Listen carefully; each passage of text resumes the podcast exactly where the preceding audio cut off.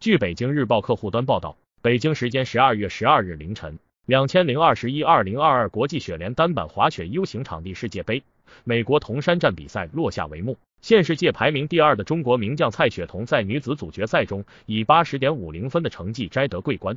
一九九三年出生的蔡雪桐，出生于哈尔滨。二零零三年开始接触单板滑雪。二零一八年平昌冬奥会单板滑雪 U 型场地第五名，曾六次夺得国际雪联单板滑雪 U 型场地世界杯总积分冠军，是该项目历史上夺得世界杯总冠军数量最多的女子选手。